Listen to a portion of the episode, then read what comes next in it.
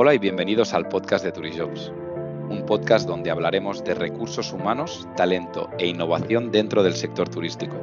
Soy Xavi Izcorbe, CRO de Turijobs y hoy tenemos como invitada a Carla Lazo. Carla es Corporate People and Training en Único Hoteles. Bienvenida, Carla. Hola, buenas tardes. Muy contenta de estar aquí. Oye, la verdad es que, eh, bueno, ahora entraremos en, la temática. Vosotros, bueno, a mí siempre lo hemos hablado, ¿no? El, tipo de hoteles que gestionáis, ¿no? Que es que es, brutal.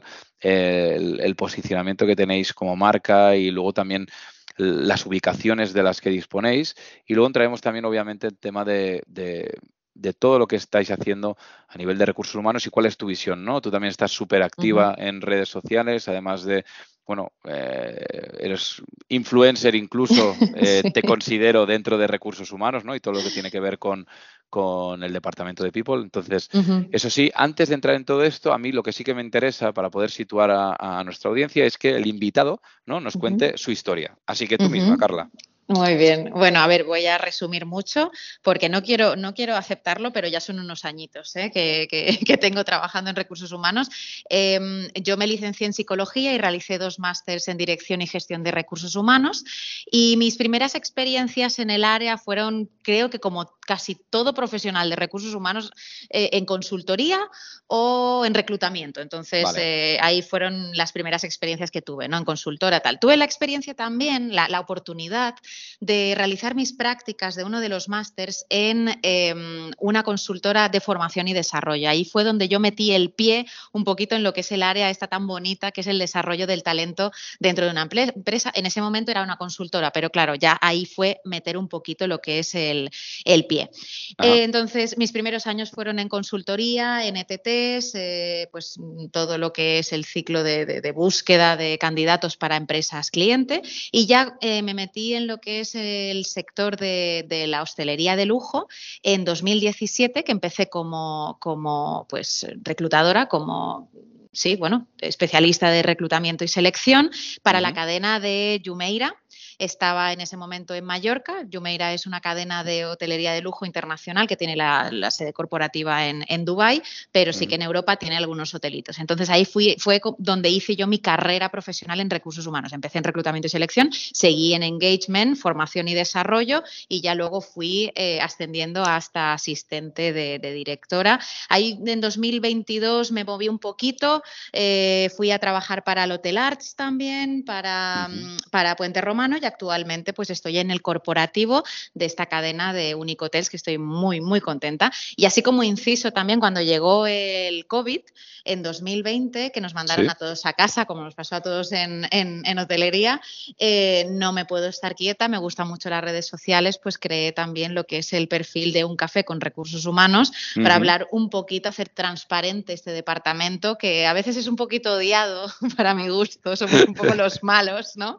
Pero quería hacer pues esto, mm, eh, como se dice, vídeos. Em, todo el tema de redes sociales, hablando de recursos humanos, el día a día, cómo hacer bien una entrevista de trabajo, cómo hacer bien un currículum. Y bueno, sí, se me viralizó un, vídeo, un contenido y, bueno, sí, como tú has dicho, pues me hice influencer, entre comillas.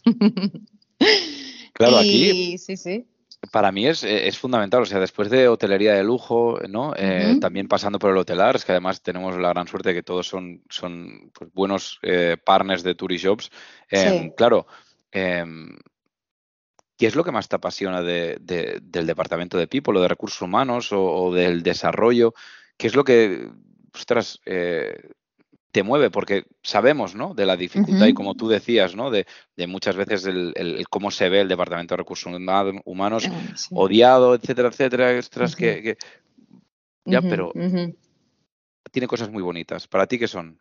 Sí, a ver, en esta situación extrema que estamos ahora mismo, que más adelante pues vamos a hablar de esto, que es un poquito lo que es la fuga ¿no? del talento que hemos sufrido en, la hotelería, hemos tenido un poquito que reinventarnos, tanto las empresas como los departamentos de recursos humanos. Y anteriormente el departamento de recursos humanos se llamaba de personal o, bueno, sí, o recursos humanos. Recursos humanos empieza a ser ya un nombre bastante obsoleto. Ahora ya nos empezamos a llamar people, happiness, esas cosas, ¿no? Modernas. Entonces, yo creo que, bueno, eh, esa parte administrativa, esa parte de altas y bajas de contratos, de gestión de nóminas, es la parte a lo mejor que menos disfruto y la parte soft es la que a mí más me apasiona, que es, es decir, en el momento que encuentras al mejor talento, es agarrarlo con fuerza y no se trata de retenerlo, sino de hacerle feliz para que se quede con nosotros, para que voluntariamente se quede con nosotros. Y no se trata de pagar más muchas veces, se trata de ver qué beneficios le pueden interesar. Y eso a lo mejor es un plan de carrera, es una formación, es eh, hacer un cross-training, es, eh, pues no sé, viajar entre todos los hoteles que tenemos en la cadena y hacer un poco de carrera.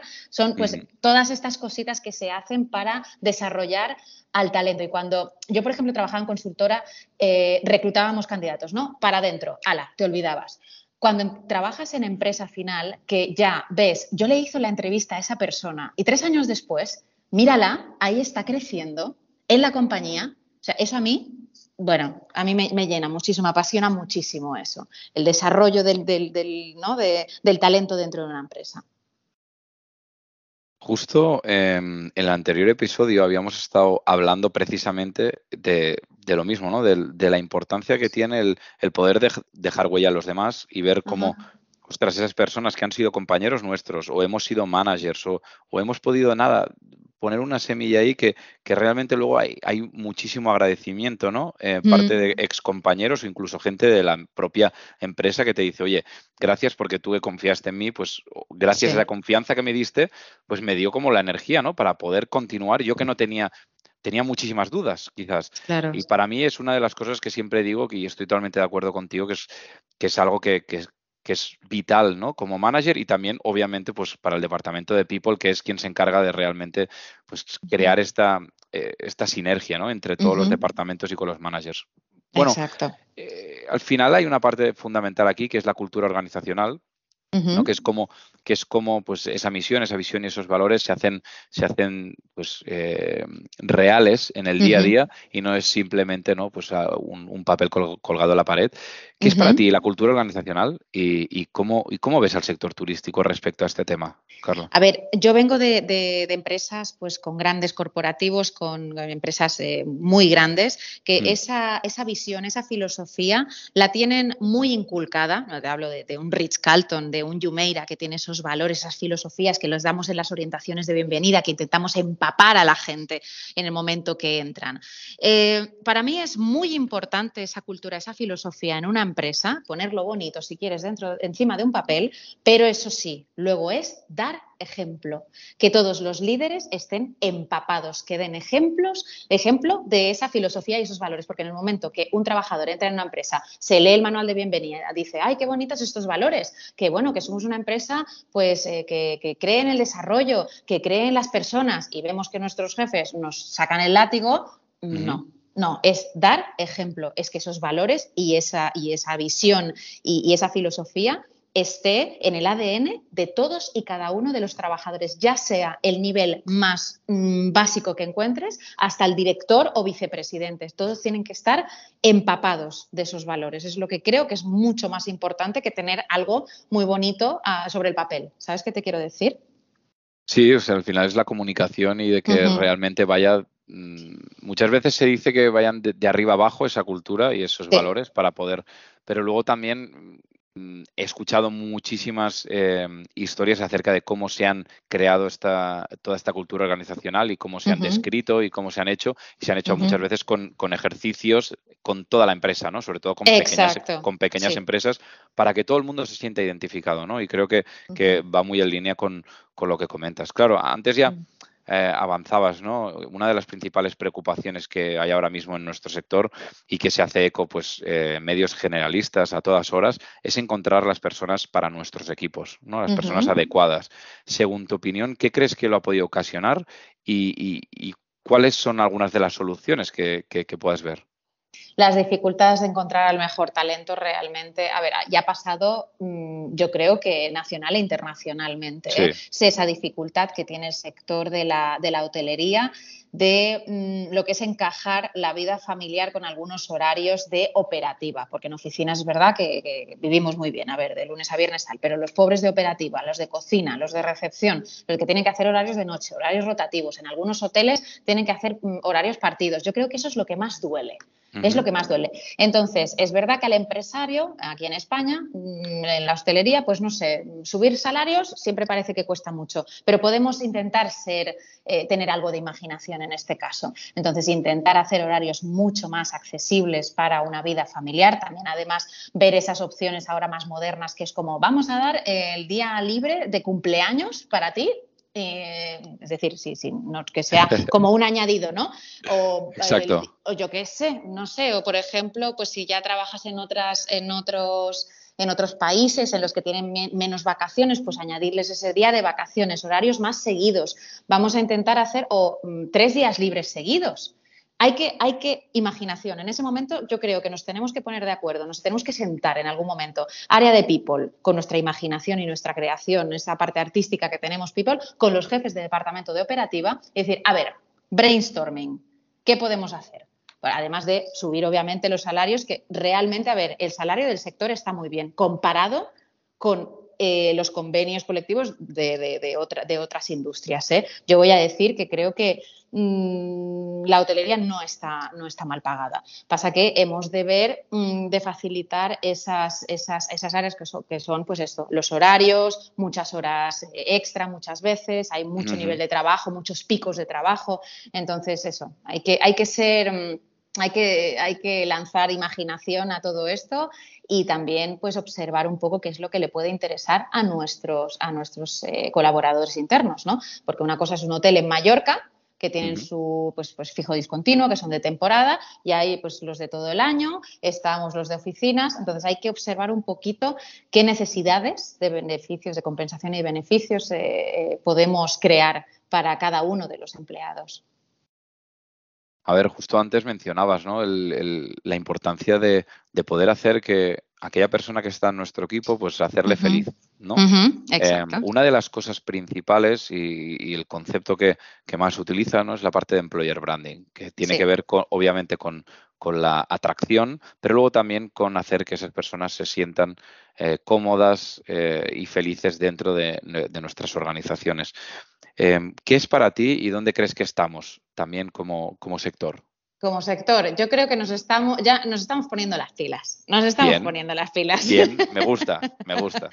Porque ya empiezo a ver algunas job descriptions en LinkedIn con iconitos, con cositas atractivas, que estas cosas, bueno, pues claro, son más del sector tecnológico, de esos sectores, yo qué sé, de marketing, que intentan pues eh, hacer cosas más atractivas. Ahora parece ya que las cadenas hoteleras se están modernizando, intentan utilizar un vocabulario, un lenguaje un poco más moderno, porque al fin y al cabo el talento, el mejor talento que va vamos a tener van a ser personas junior o que estén estudiando eh, el área de, hostelería. Entonces, en el employer branding creo que nos estamos poniendo mucho, mucho las pilas. Además, también se nota en, bueno, en los cambios, las adaptaciones de los portales de empleo.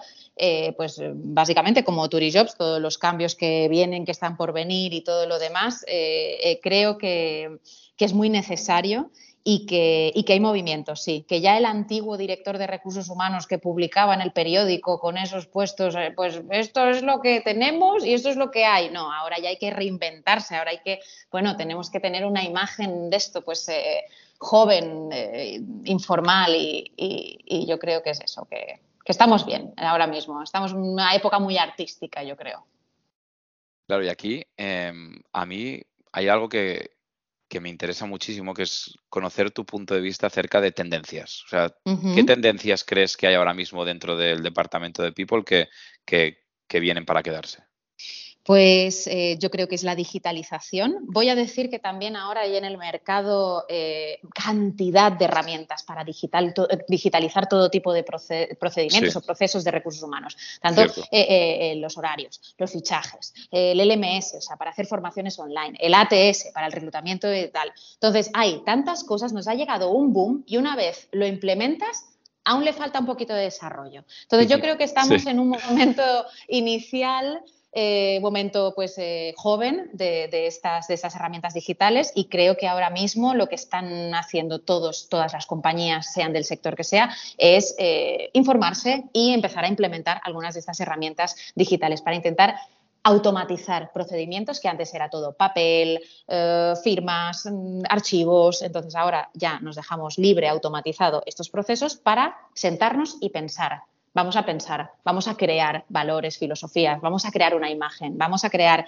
mm, baterías de evaluación de desempeño, baterías de entrevista, ¿no? Ya podemos por fin sentarnos a, diseñar, a crear, ¿no? Lo que te digo, la parte artística de recursos humanos. Parte artística, eh, hacer felices a nuestros empleados, em, realmente ser atractivos, comunicar de una forma mucho más fresca, ¿no? y a veces pensar muy bien cuál es nuestra propuesta de valor y pensar qué es lo que le puede interesar al candidato, ¿no? Más que lo que buscamos nosotros, porque en el fondo eh, yo creo que y todos nos hemos encontrado con job descriptions que realmente pues son poco atractivas, ¿no? Y, que realmente se nota que se ha pensado poco en qué es lo bueno que podemos ofrecer a ese candidato. Hoy em, lo hemos hablado muchas veces, pero se trata más de prácticamente de una venta, ¿no? De intentar vender a esa persona mm. nuestra empresa, ¿no? Teniendo en cuenta que ha cambiado el mercado laboral, que hemos pasado de un mercado laboral que era company driven a candidate driven, hoy tenemos que ser las empresas mucho más proactivas, como tú bien hablabas, ¿no? y crear toda esa todas esas estrategias de, realmente eh, atracción, fidelización, de e, enamorar al final a nuestro candidato final. Aquí hay algo que me, que, me, gustaría saber, que es, ¿qué crees que hace en una entrevista final, ¿no? en tu caso, que te decidas por un candidato u otro? Bueno, a ver, eh, es verdad que en, las compañías hoteleras muchas veces el proceso de reclutamiento y selección pasa por diferentes entrevistas, ¿no? Entonces, eh, el área de recursos humanos, el área de people, eh, realiza entrevistas por competencias, analizando competencias, pues un poquito lo que se llamarían los soft skills, ¿no?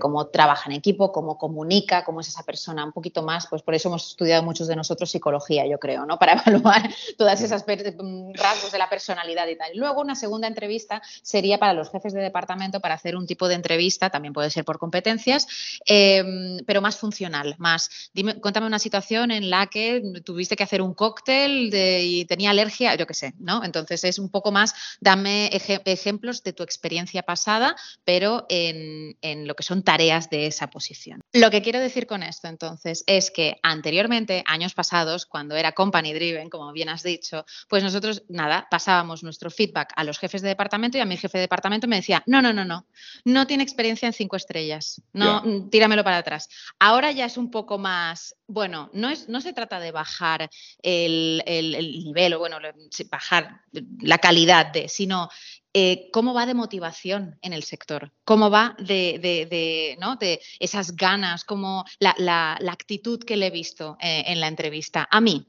que llegue en la entrevista y se haya leído la compañía, es decir, que se haya metido en la web, que es que lo tienes todo en la web, es que lo tienes todo mascadísimo, que te hayas informado sobre la, dónde tenemos los hoteles, quiénes son nuestros principales competidores, que hayas hecho un poco de research, me va bien, que, prepares preguntas para el final de la entrevista, que demuestres motivación, buena actitud y, bueno, y muchas ganas de trabajar, a mí a mí se me cae la baba con candidatos así, porque después de hacer tropecientas entrevistas, no todos los candidatos vienen motivados. Vienen muchas veces, pues bueno, voy a escuchar a ver qué me dicen, pero no me he preparado ni nada. ¿De dónde llamas? ¿De ¿Quién eras tú? o, sea, eh, o sea, que para mí mm, lo que te comento, Entonces, claro, aquí ya te has avanzado, pero, pero sí que me interesaría más que es esto, aquí el candidato que ahora ha dicho, ostras, vale, eh, acabo de aplicar en una oferta de, de Unicotels, em, vale, sé que me va a entrevistar Carla, la contacto por LinkedIn, etcétera, etcétera, vale, perfecto.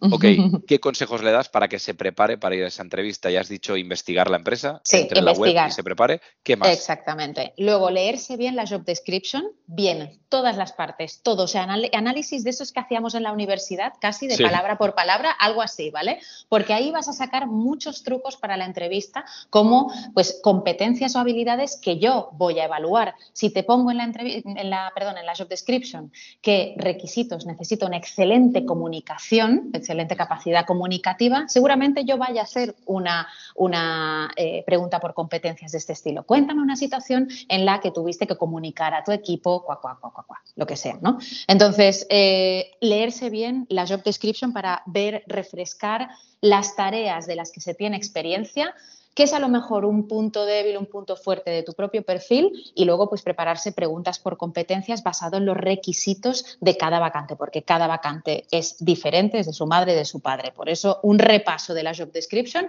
es muy útil.